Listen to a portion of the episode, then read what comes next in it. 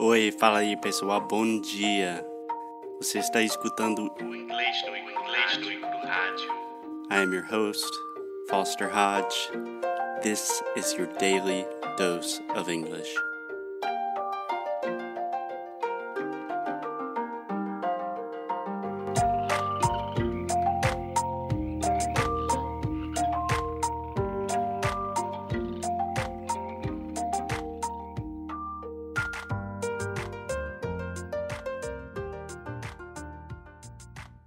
Hey Alexia, Hey Foster, how are you today? I'm pretty good. Do you want to continue singing the song you were just singing? no. No, I don't.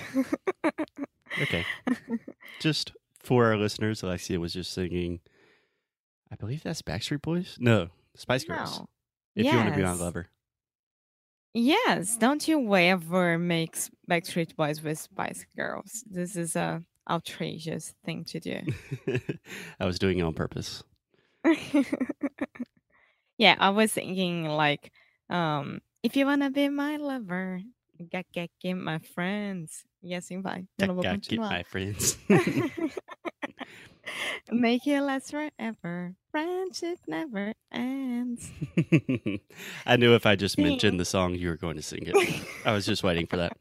Okay, now we can start the show.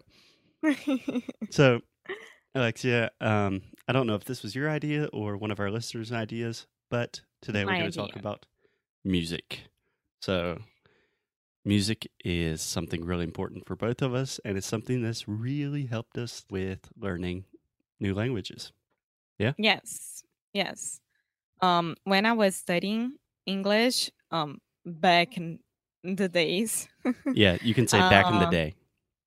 Back in the day, Really good phrase. uh, back in the day.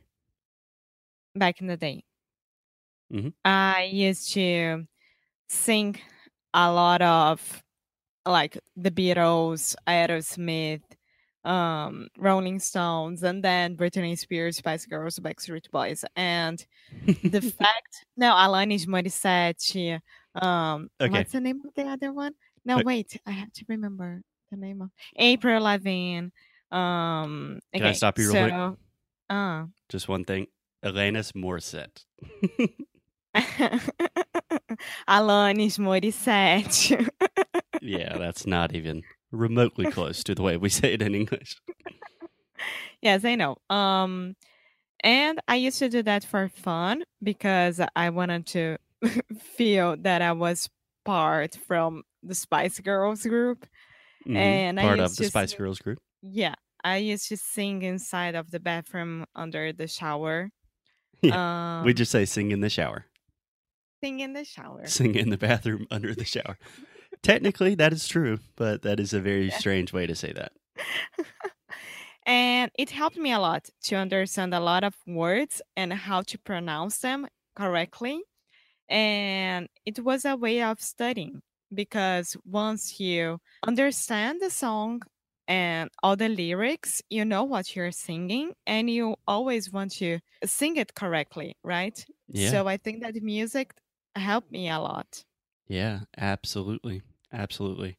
So, in my case of learning Portuguese, music also helped me a lot, a lot. And I think music is especially good with languages for a lot of reasons, but here are just three reasons. First, it's fun. You're listening to music, it's not like you're sitting down and studying grammar rules. You're just listening to music and singing. Way more fun, right? Yes.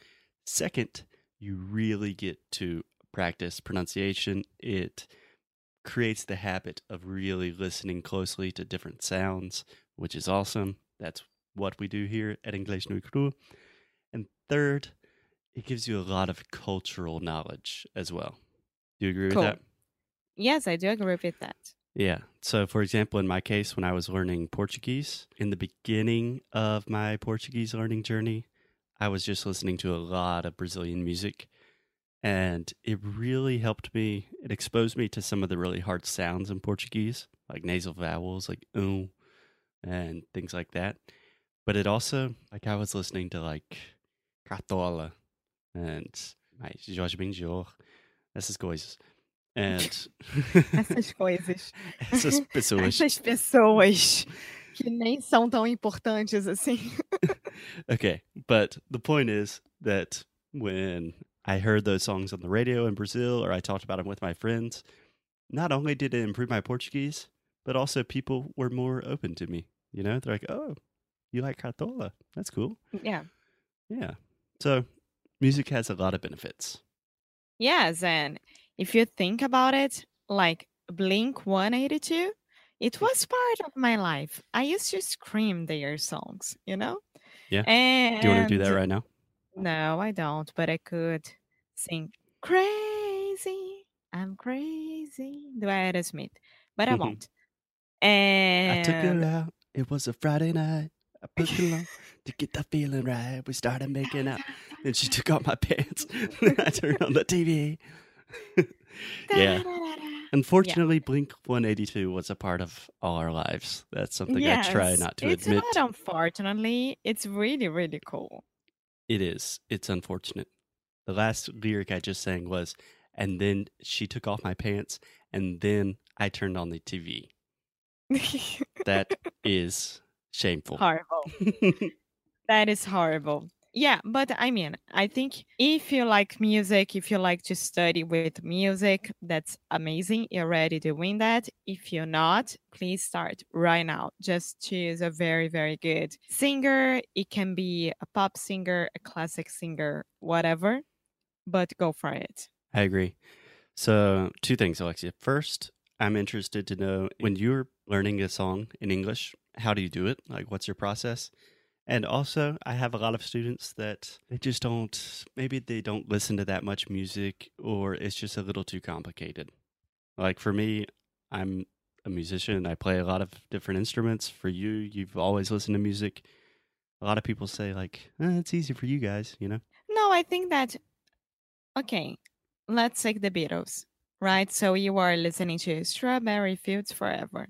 hmm I listened to the song first, and then I try to understand everything at once. hmm And then I listen to the second, uh, uh, the second time, and then the parts that I don't understand, I I put like minute two or five, you know? Hmm and then okay i didn't understand this part. Then i grab the lyrics and i start to play it again. And then i read everything and i start to pronounce it everything Yeah. and then i i can understand everything and it makes sense for me at the end Yeah, so that's more or less what I do. You know, I have a kind of crazy process with this because I spend a lot of time just like listening to music in foreign languages and trying to repeat with it. So maybe I can do a solo episode explaining exactly what I do step by step because it takes a long time and it's probably boring for you. But the short version is if you like a song in English or any language that you're learning, what I do is I take the the hook, you know, the chorus, the most catchy part of the song. So, for example, Rolling Stones, like, I can't get no, no, no, no satisfaction. You know, you want the most memorable part of the song, right? yes So, what I do is I just take my favorite part of the song, normally like in between four to eight lines, and I listen to that a ton. So, and I listen to it, I start slow. Like on YouTube, you can slow down the video to 50% or 75%. And I listen to it a lot. I make sure I understand what they're saying. When I listen slow, I try to listen for very specific sounds. And then after like two days, I know I'm pronouncing that small part of the song correctly. And then I look at the lyrics, I take another part of the song and continue. yeah that's it i ma- think you could make a, make an episode of that this Yeah, yeah, absolutely. Absolutely. Um, yeah, because I have a lot of different resources and apps and stuff I use that really help the process. But I think we can do an entire episode on that. yes right now we are just trying to help people and um to to start new strategies how to study english without having to pay like 2000 reais for a boring english course Yeah, yeah. And if you guys are interested in music, for so long, I've wanted to do a course with just learning English with music. But if you guys are interested, just recommend some songs that you want to learn, and I will sit down, analyze them piece by piece, of the pronunciation.